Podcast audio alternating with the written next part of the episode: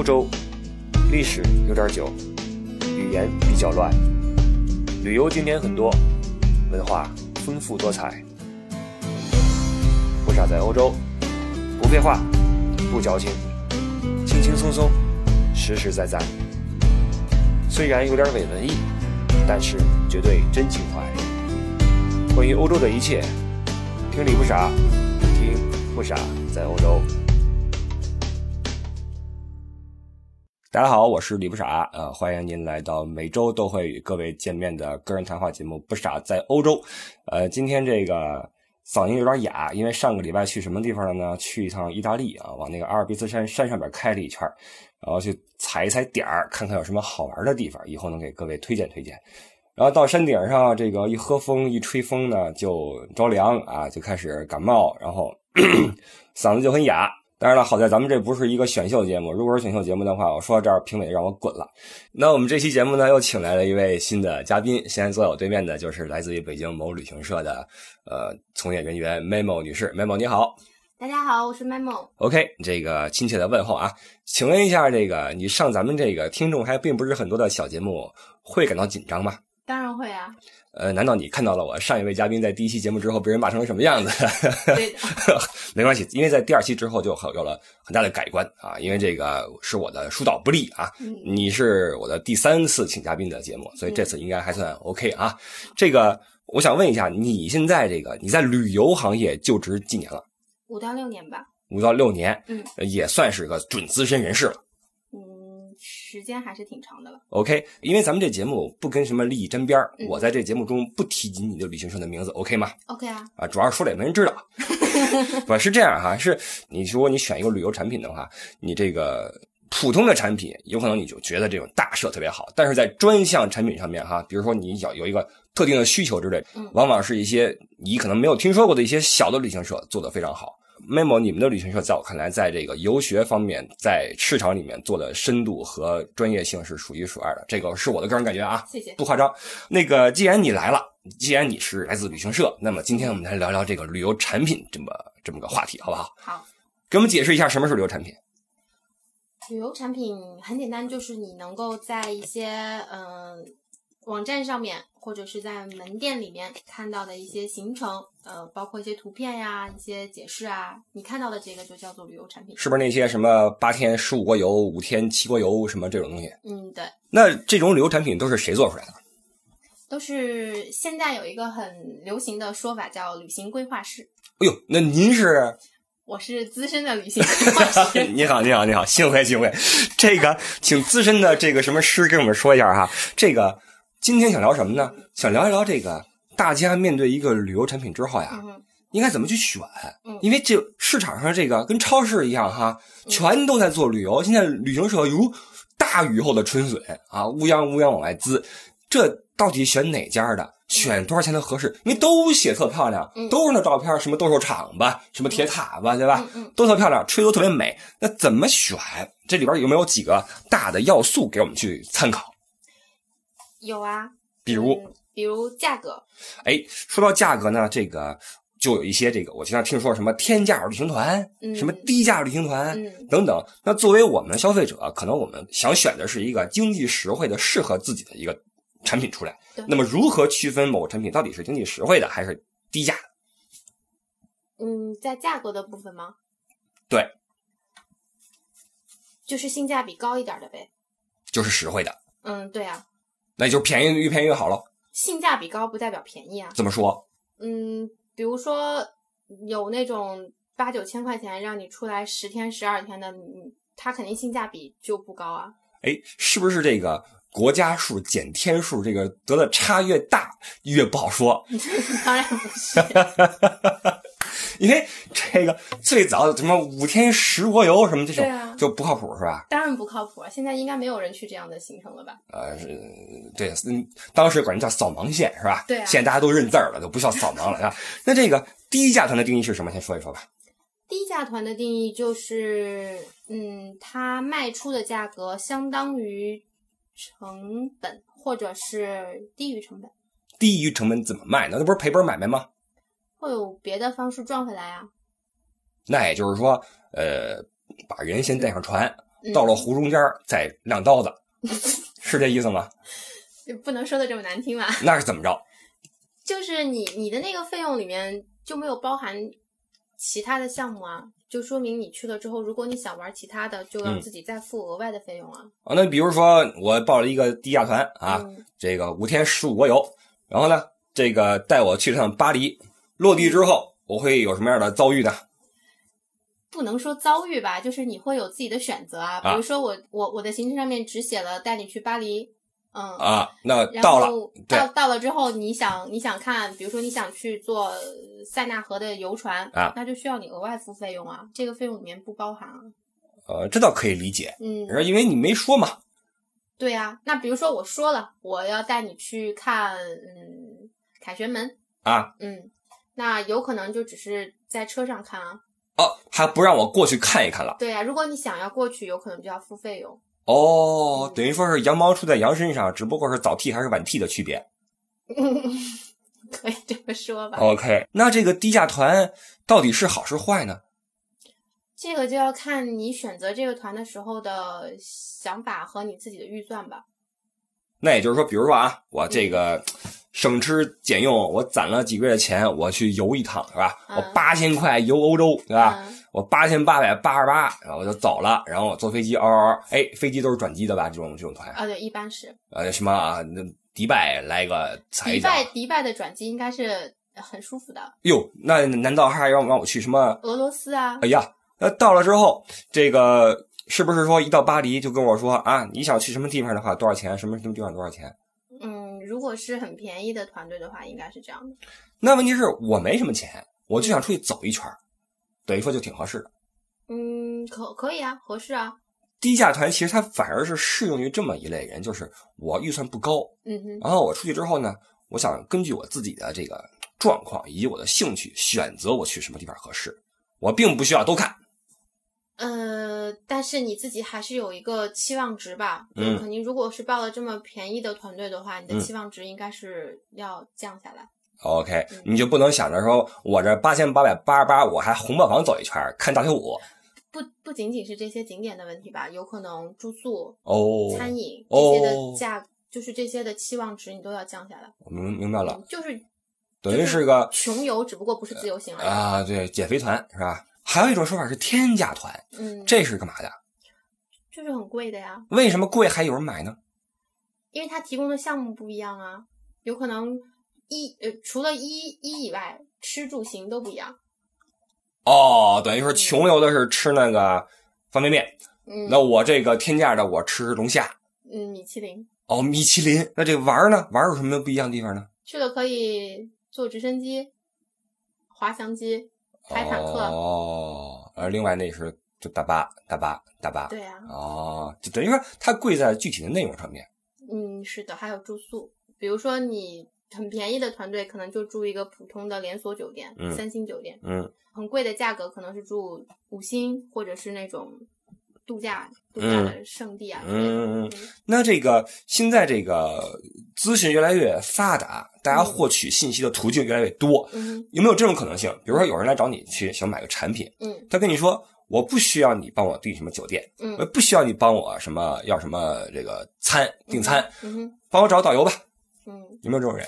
当然有啊，这种人很多啊。那你们会怎么做呢？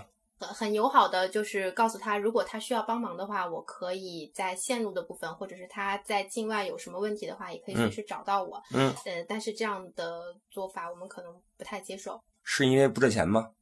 嗯，这是其中一个方面吧。啊呃，一个是因为不赚钱，另外一个呢，就是比如说所有的东西都是他定的，然后我帮他找了一个导游，啊然后这个比如说这个导游开车带着他去哪儿玩那就意味着整个团队出现了任何的问题，嗯，他都会找导游，对吗？对，那导游肯定都会找我。啊是，但是跟你也没关系，对呀、其实所有的也都不是我说不清楚了就。就是我没有赚，我们没有赚那一份服务的费用，嗯还要操那份心。等于说，其实你们做来做去，这个产品赚的也就是个服务费，对呀、也没什么说垒上去的黑钱什么的，好好暴利什么的，有吗？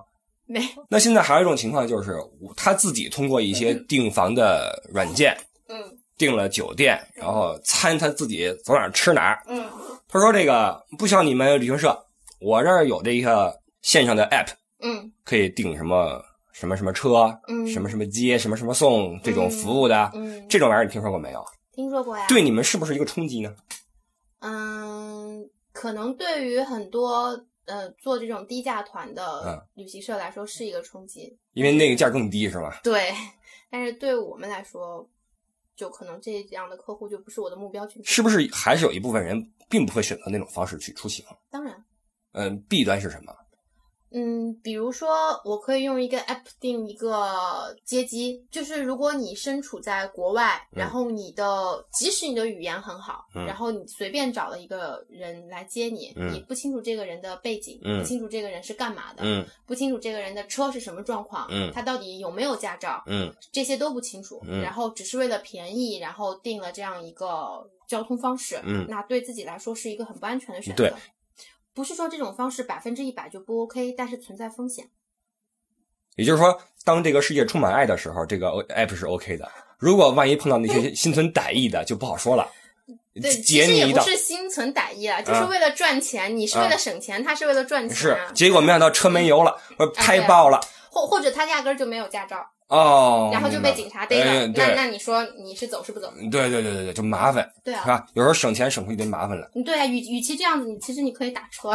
所以说了半天，发现这个旅行产品上面，这个实际上也是一分钱一分货，当然，没有什么这个暴利什么的哈。所有的产品都是一样的呀。你知道，也就是说，我多花一千块钱，自然有这一千块钱的回报。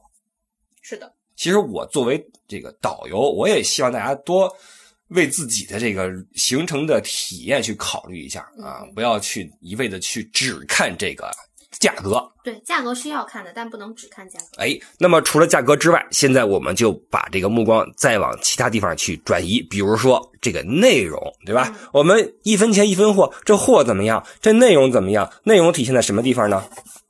内容就是线路啊，路线，对，嗯，比如说什么法瑞意，什么德德捷奥，什么就嗯这什么荷比鲁法德，什么这种，这是线路。对，那作为没有来过欧洲的人，你觉得选个什么样的路线比较好？就是常规的一些线路吧，正常的。嗯哼，就是呃经典的，对，就是保底的，嗯什么荷比鲁法德，嗯，这是不是已经老了？这应该是很多年前吧。对，现在是不是什么呃法瑞意多一些？呃，法德意吧，其实，在我看来啊，这个如果您是第一次来欧洲的话，嗯要想好你来的目的是什么。对的，因为这个欧洲很丰富，嗯对吧？它不像什么呃马尔代夫，你去个三天就那样了，对吧？泰国去个五天就那样了。欧洲很多国家语言也不一样，吃的也不一样，文化也不一样。因为在我看来哈，现在这个产品它其实实际上一方面是旅行社自己在开发，另一方面也在根据游客的口味在调整。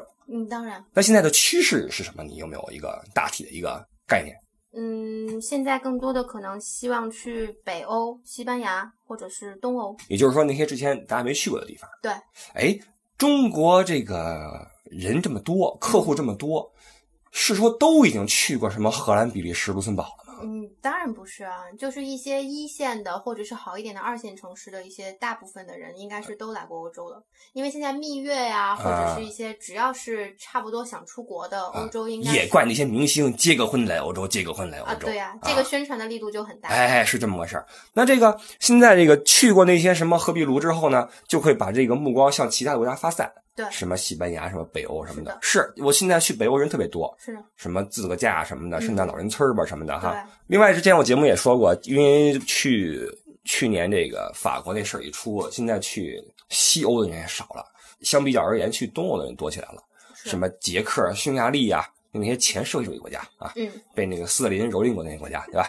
当时那些兄弟国家，实际上也很有意思。然后现在走的越来越往东边了哈，嗯什么巴尔干都有人去了，也不干嘛去了，纯粹就是探险，你知道吗？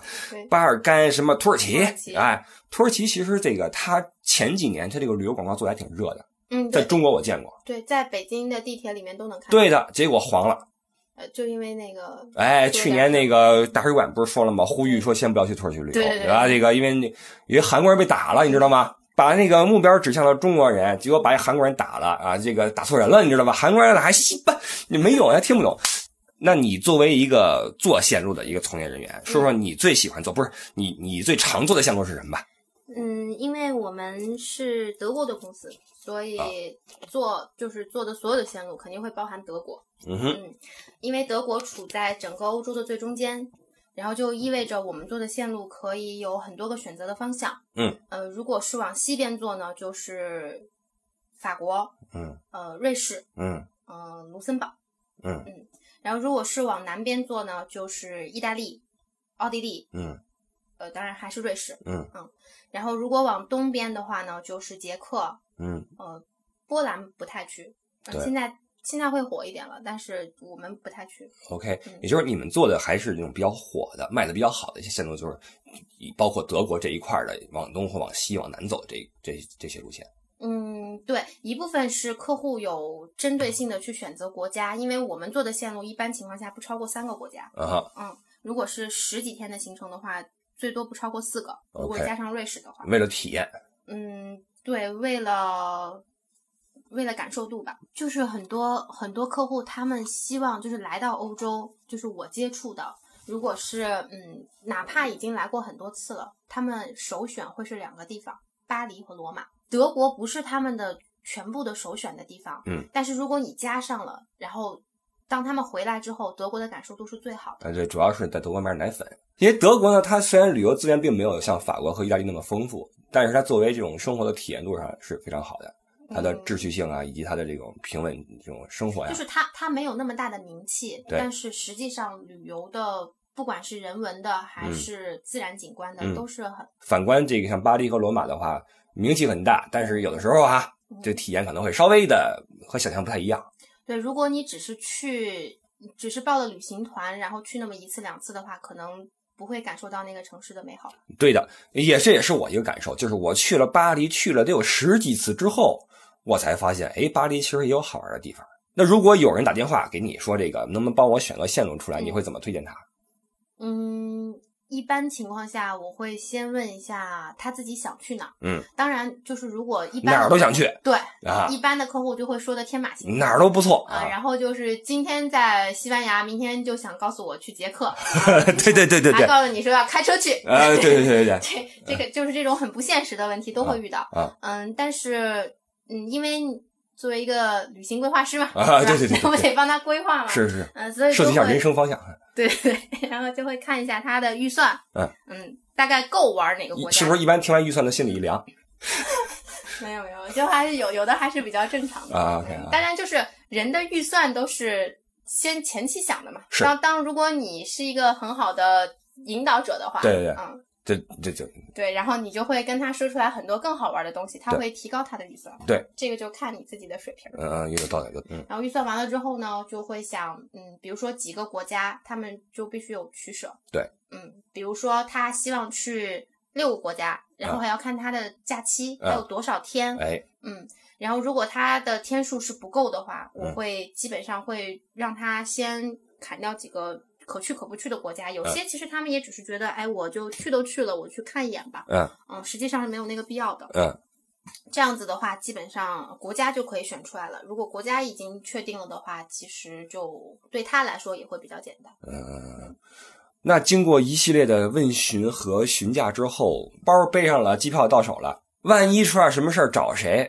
这事儿怎么说？比如说我病了，或者说我车翻了，或者怎么着，我东西丢了，怎么着？这保障问题吧，我们就说旅游产品的保障问题吧。其实你刚才举的那三个例子是完全不同方向的例子，对，会找不同方向的人那比如说我。我窜稀了，比如说你生病了，然后你肯定第一第一反应肯定是找你们导游嘛。呃，我导游我要去医院，我要看带我看医生，对呀、啊所以这个部分应该是归保险。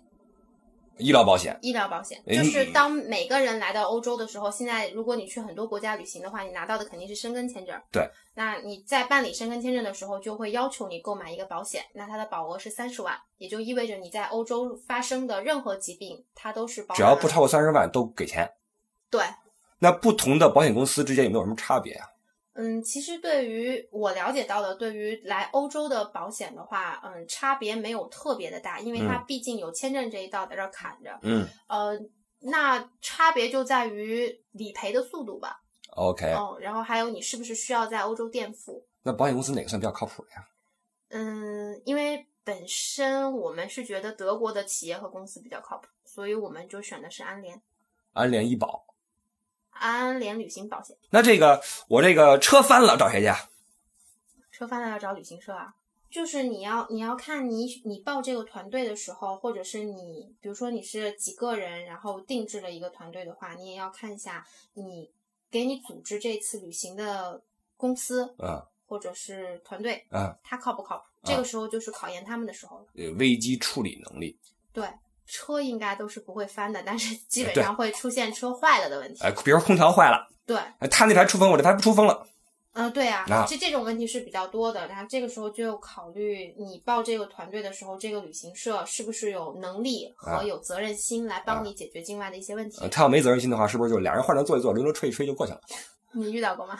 我遇到过呀 是吧，我遇到过一次是什么呢？当时我还不是导游，我跟车在旅游，嗯然后那个空调坏了，嗯，意大利 夏天，导游急中生智，导游说不要急，我们马上就要进阿尔卑斯山了。上山之后准保凉快啊，然后就进去了。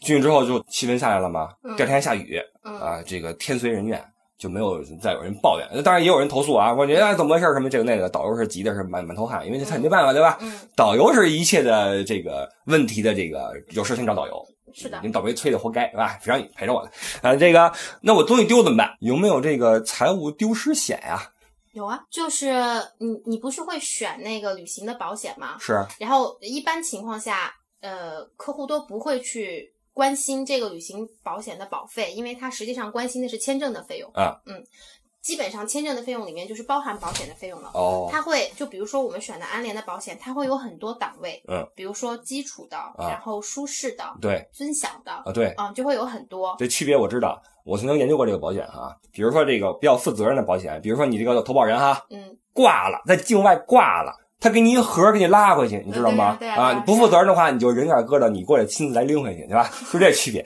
好，你接着说。对呀、然后就就他会，如果你是尊享的那个版本的话，它是有那个选项的，嗯然后有一个就是嗯，好像是私人物品丢失吧，啊，嗯，这个都是可以赔付的。那我这骗保不就有机会了？你要去警察局，立案去对，你要去立案，还要有证人，对对对还有提供一系列的证明，证明了你丢了多少东西。最关键的是耽误行程，你一耽误行程就受不了。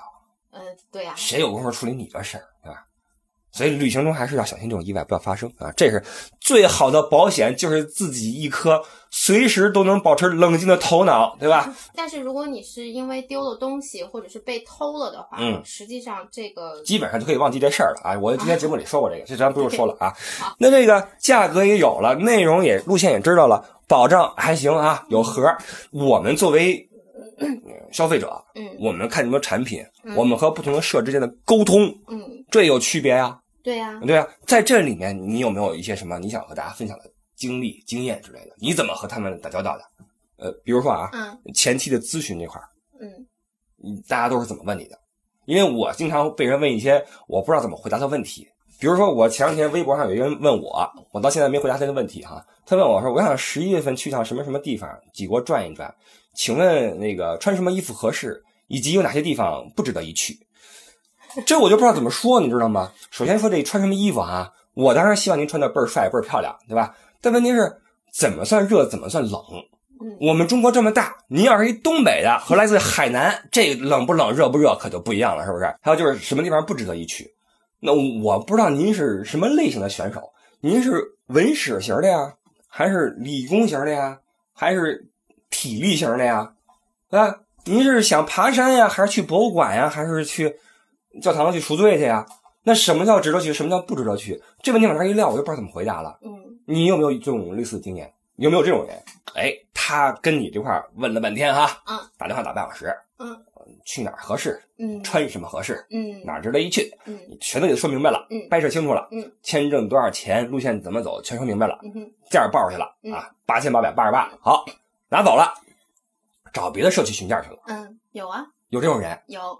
首先他问我的时候，我是很认真负责的告诉他的，嗯然后帮他做行程和帮他报价是我工作的一部分，嗯嗯，然后在我的职权范围之内，我可能会给他我认为性价比最高的一个方案。嗯，他拿着这个方案，如果去问别人，当然是 OK 的。嗯但是呃，一般情况下，呃，因为我们接的团队都是定制的那种小小一点规模的团队，嗯，所以他们的要求都相对来讲会比较多一点。嗯嗯我不太害怕他去问别人，因为我们提供的一些项目，或者是我们我自己想到的一些点子为他的，嗯嗯我不认为所有人都可以做。OK，也就是说你们还是有一定自己的核心竞争力的。对。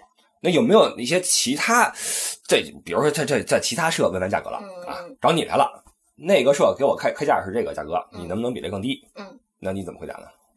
嗯，首先这也是我客户的一种，所以我肯定会帮他报价的。嗯嗯，在就是合理的我们的利润的范围之内，就嗯报给他，正常报。嗯嗯，但是自己心里面肯定会会思考这个问题。嗯啊，这个客户肯定是对于价格的部分看得比较重。嗯嗯，也就是说，你们会在不参与低价恶性竞争的前提下去做这个生意去。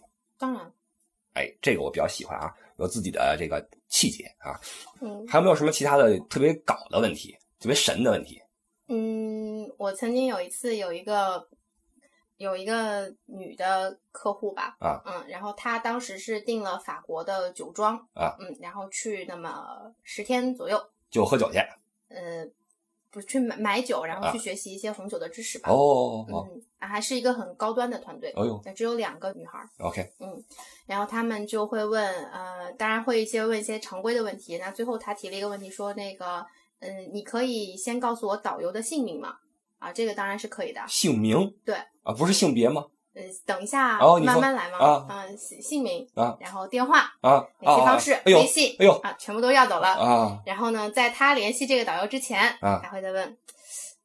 当然，他已经知道这个导游是男的女的了。啊嗯，婚否？有没有女朋友呀？然后他在，他是希望这导游是个未婚的帅哥还是？嗯，帅哥是肯定的，是不是哦未婚不一定。哦嗯，可以不是。哎，我只听说过有些男的客户嗯要求说，我们希望今天，或者说我们希望这个十几天带我们的是一个美女导游。啊，我经常会听到这种呃要求在我们圈子里面。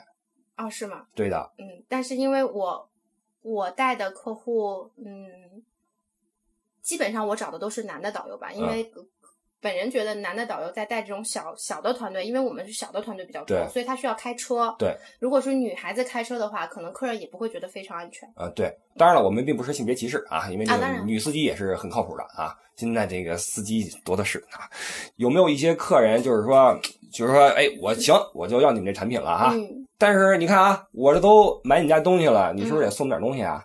拖鞋、什么牙刷、什么洗发水、什么呃充电器、对啊，充电宝对啊，啊。有不会有充电宝来，转换插头，啊，他们需要的。啊。嗯，比如说小的东西就会是像你说的拖鞋啊。或者是行李牌啊，然后转换插头啊，这都是比较小的。如果是在我们这个承受范围之内的，啊，一般都会满足他的要求，啊但是我们不会主动提供这样的东西。呃是，嗯，因为是这个相对来讲是比较个人私人的物品了。嗯，对对对，嗯因为咱们同胞有一习惯，就是买点东西吧，还得饶点什么东西。就我有一次带客人去那个百货大楼买东西去啊，买锅，问让我问那个人说买锅的话送不送盖儿？好家伙！那综上来说，我们就基本上看到了几个挑选旅行产品的要素哈。那市面上这么多家旅行社，你觉得作为一个消费者，他问几家算合适啊？因为每家都问是不可能的，问不完，嗯，对吧？嗯怎么去挑选一个这种范围出来，然后选几家合适呢？两三家吧。两三家如果如果我是给我妈妈报，我不是我做的比较熟悉的欧洲的话，我一般都会选两三家吧。OK，那嗯，是不是要根据你所走的这个团的性质，然后选不同的这个公司呢？是啊，嗯，有什么区别吗？如果是希望全程有有人陪同、嗯有人服务的话，嗯这个就叫跟团。嗯，如果是跟团游的话，肯定就是公公司或者是旅行社越大，嗯保障会更更好一点。就是批量发团那种对对对，啊，模式化生产那种。是的。这种呃，相对来讲会比较安全一点。嗯如果你出现了什么问题的话，嗯因为本身这样子的话，价格会比较便宜。对。那在我看来，安全性就更重要了。嗯因为你选择了便宜的，就意味着呃，肯定没有你单独定制的那个体验度那么好。嗯那安全就尤为重要。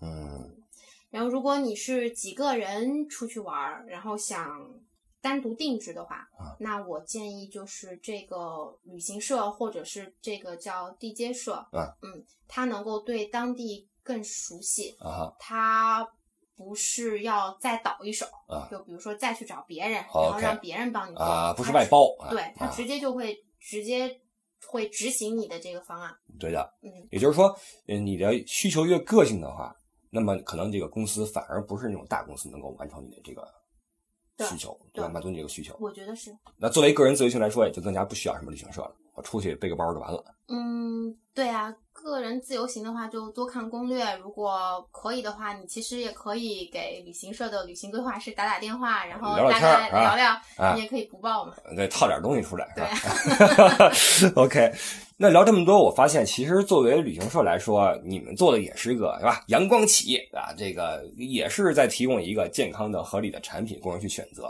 也没有什么黑心的什么这个东西出现，是吧？是的，因为因为旅行这个产品，你去了之后，你就会有很深的体会，因为你在这个这几天当中，你的生活就一直在围绕着这个产品，对的，所以你的感受度是非常直接的。嗯，好就是好，不好就是不好。而且我觉得啊，会有这么一种情况，就是实际上一个旅行社适合不适合您，我觉得您聊个一会儿就能聊出来，嗯，对吧？对的，因为这个旅行规划师他自己的经验是否丰富，很快你能听出来。是。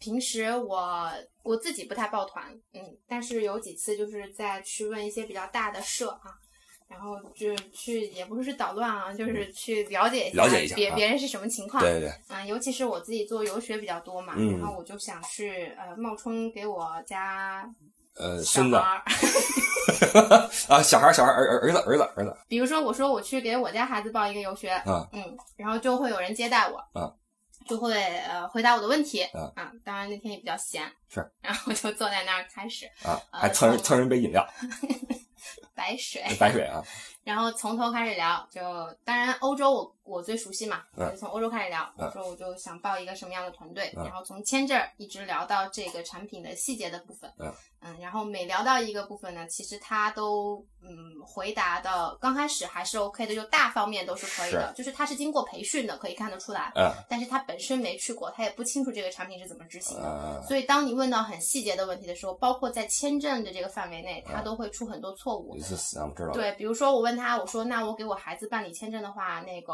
需要多久？啊，他说三个月，那实际呢？实际上十天吧，哦，就是我拿到材料之后，是不是一边说一边擦汗？那那那对面那个，没有啊，然 但是。问死机了，对，刚刚开始的时候他没有啊，但是后来我就越问越多，而且就是也不能说我太坏了吧，反正就是他说了这个之后，我会告诉他，哎，不是那样那样那样的。哦，对对对对明白了明白了。所以这个实际上我们在和旅行社的从业人员沟通的时候，也能够自己甄选出来这家社以及这个产品是不是适合自己。嗯，对，听也一听出来一般情况下是会的，就是有些人他对他自己的产品都不是很熟悉，嗯或者说你跟他想聊聊一些额外的知道的，嗯那他不清楚的话，可能你就要留点儿留个心眼儿吧。是的嗯，实际上我们买东西也是这样哈，嗯，就是你有时候这个东西是一样的，但是呢，比如说这这个网购哈，东西一样，价格差不多，你就会选一个，比如说界面看上去更专业一些的，啊对啊，对？吧？介绍更详细一些的。是的，那东西其实是一样的，嗯对吧？所以说你们这个职业其实也挺重要的啊。那这个呃，说这么多了，那个能不能给大家说一说你在旅行方面的一些个人的体验或者经验，或者说你怎么看待旅游这个产品？旅行你怎么看待这个定义？我我个人觉得，如果是我自己出去的话，嗯，我会有几个分类吧，一种叫做旅游，一种叫做旅行，还有一种叫做度假。有区别吗？有很大的区别啊。比如说是旅游的话，嗯嗯，就之前就是相当于我给我爸爸妈妈报的那种，就叫做旅游，就是他们没有去过，啊他们只是想去看一下，嗯，比如说我没有来过欧洲，啊我只是想看一下斗兽场，看一下铁塔，啊然后进去逛一圈，啊，嗯，没有去过的都去过，啊嗯，那就玩那么几天，啊，随便看看，这种就叫旅游。，OK，嗯，旅行呢，就是说我去的地方可能没有那么多，也没有那么宽泛，嗯。但是我去的嗯地方可以体验到当地人的生活，可以看到他们是怎么在学习工作，哎，嗯，然后还可以通过一些额外的或者是有意思的项目嗯做深度的体验。比如说，同样是去一个博物馆，旅游就是随便看看，嗯，那旅行呢，就是我请一个人专门给我讲，哦，这就叫旅行。就是有实践的东西在里面了，对，知行合一。难怪大家都说一场说走就走的旅行，而不是一场说走就走的旅游，是吧？旅游一听就有点 low 了，是吧？那这度假是什么意思？度假其实是我比较喜欢的一种形式，就是嗯，我选了一个我平时不生活的地方啊，嗯，然后这个地方风景很好，或者是人文我很喜欢，嗯我在这个地方，比如说我有十天的假，嗯我十天都在这儿，找一个呃我觉得非常舒服的，然后景色很美的地方住下来，嗯嗯，然后首先让自己的内心平静下来，嗯然后慢慢的感受这个地方的好或者是不好，然后让自己放松。你给我一种画面感，就是你呃静坐在一个瀑布下面，然后激流冲着自己的脑袋，然后在那儿打坐，呃禅的意味就出来了，这是度假是吧？没有，也也可以是因为就是我个人比较喜欢静的那种，也会有那种，比如说在一个什么湖边儿，或者是在山里啊，嗯、然后有很漂亮的深庄园，深度的，对，然后就在这个地方，比如说呃骑马，哎呦然后比如说这个学习是打猎，哎呦嗯，或者是开飞机，哎呀，这种就我觉得就叫做度假。明白了，嗯嗯，为所欲为的那种。对啊，就是谁也别烦我那种，好梦一日游那意思吧？哎，那最后你再给大家做个建议吧，就是嗯大家在那个选择旅游产品的时候，或者规划自己的一场旅行的时候，应该怎么去考虑？嗯，其实也不是我给大家的建议吧，就是我自己如果选择一个地方去玩儿，嗯，我会首先先明确自己的目的，我到底是我之前说的哪一种。呃，当然，我也不是说我自己不会去旅游哈，因为嗯没有去过的地方，还是去旅游是第第一步嘛，嗯先先扫个盲嘛。嗯呃然后我如果我选择的是其中的一种，那就意味着我的预算也会不一样。嗯嗯，呃，当然也不是说度假是最贵的哈，你也有很便宜的度假的方式。嗯嗯、通过目的可以确定我的预算，嗯呃，预算确定了之后，我就会确定最终的线路吧，因为你会有一个大概的方向。嗯你想去哪儿，这个是很早就定了的。那你想去哪儿，会不会受外界影响？比如说你朋友圈里边有一帮人说，哎，我们去哪儿哪儿哪儿，我们去哪儿哪儿哪儿了，会不会你也想去？嗯，我个人吗？啊不太会。就是比如说别人去了哪儿，我就啊，那我就那我不去了。